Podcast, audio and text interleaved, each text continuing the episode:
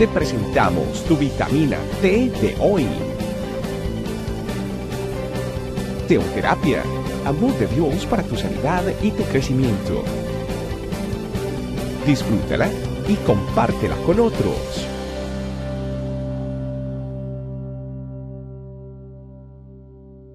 Hola, Dios te bendiga. Bienvenido a nuestra vitamina T del día de hoy. Hoy día titulado Paciencia y Consolación.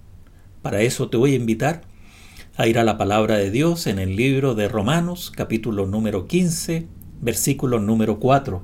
Dice lo siguiente, porque las cosas que se escribieron antes, para nuestra enseñanza se escribieron a fin de que, por la paciencia y la consolación de las escrituras, tengamos esperanza.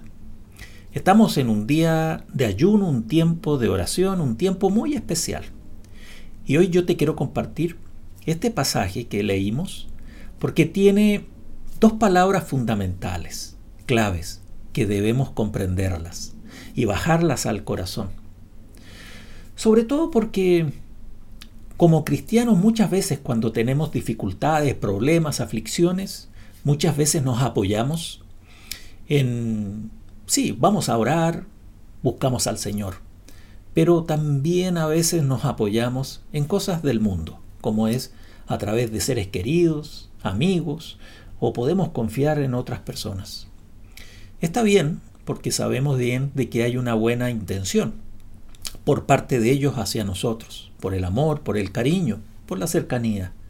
Pero sabemos de que todo apoyo humano tendrá un vacío e imprecisiones, posiblemente ya que no tiene el propósito de Dios para llegar a lo más profundo de nuestro corazón.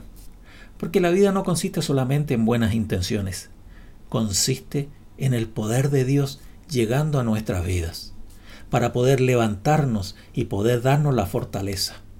Ahora, esta palabra que en el día de hoy, o las dos palabras que estamos viendo, Veamos, la primera dice que es la paciencia.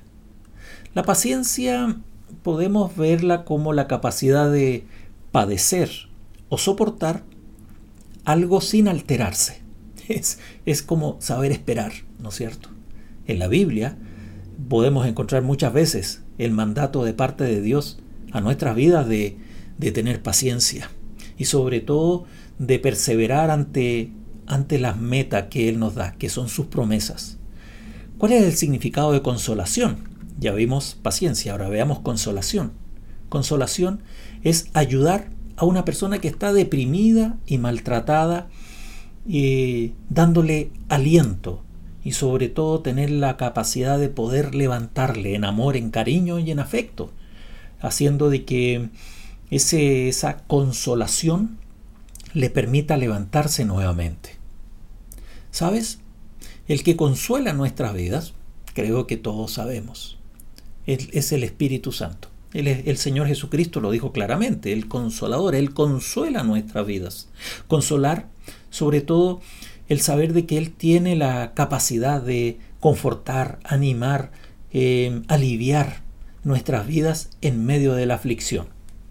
Tú lo has vivido, yo lo he vivido cuando hemos experimentado ese consuelo del Espíritu Santo. Por ejemplo, escuchar palabras consoladoras que nos animan cuando pasamos por momentos difíciles. Qué maravilloso es el saber, ¿te acuerdas? Cuando hemos estado en dificultades y la palabra de Dios se hace real, con palabras de aliento, palabras de, de, de, amor, de cariño, de afecto. Ese es el consuelo del Espíritu Santo. Nos consuela entendiendo los sufrimientos y la prueba por las que estamos pasando. También la vivieron grandes hombres, sobre todo en la palabra de Dios, y que le llevaron a cultivar una paciencia que los llevó a vivir las promesas de Dios cumplidas en sus vidas. Por eso, en el día de hoy debemos saber que saldremos victoriosos, además que al afrontar las pruebas, nuestra paciencia crece. Y al crecer nuestra paciencia, podemos recibir consuelo por parte del Espíritu Santo en medio de la prueba. Nuestro buen, nuestro buen Dios, nuestro papito Dios, fuera de que es amor, también es el Dios de la paciencia y consolación, así como dice el versículo. Paciencia y consolación están unidas. Por tanto, estas virtudes también están incluidas en el corazón de Dios para cada uno de nosotros, como virtudes poderosas que son colocadas en aquellos que escudriñan su palabra, sacando esos tesoros guardados y llevándolos a un estilo de vida para enfrentar la vida de una manera de victoria en victoria. Por eso, en el día de hoy, qué maravilloso es el saber de que, en este caso Pablo, cuando le habla a la iglesia en Roma, les dice que hay que tener paciencia y la consolación, sobre todo, que nos va a llevar a tener esperanza.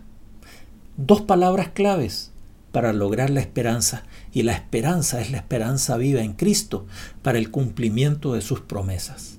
La esperanza viene a esperar, esperar sabiendo de que es la certeza de lo que se espera y la convicción de lo que no se ve sabiendo que voy a esperar y estoy esperando en el tiempo de Dios.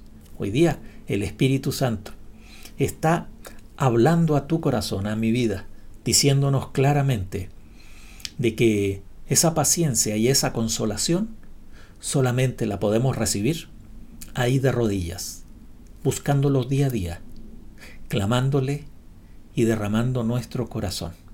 Yo te invito a que hagamos una oración en el día de hoy. Padre, muchas gracias, porque hoy solamente podemos experimentar paz en nuestras vidas, sabiendo de que cuando nos acercamos a ti y podemos ver tu palabra, Señor, viva y eficaz, nos impacta el saber de que tú nos llevas a que esa paciencia y esa consolación nos, nos forme para vivir de esperanza en esperanza. Muchas gracias, Santo Espíritu de Dios, por tu promesa y por tus palabras en el día de hoy. Amén. Dios te bendiga y nos vemos en nuestra próxima Vitamina T. Gracias por acompañarnos. Recuerda que en tu familia iglesia, este camino, estamos para servirte. Estecamino.com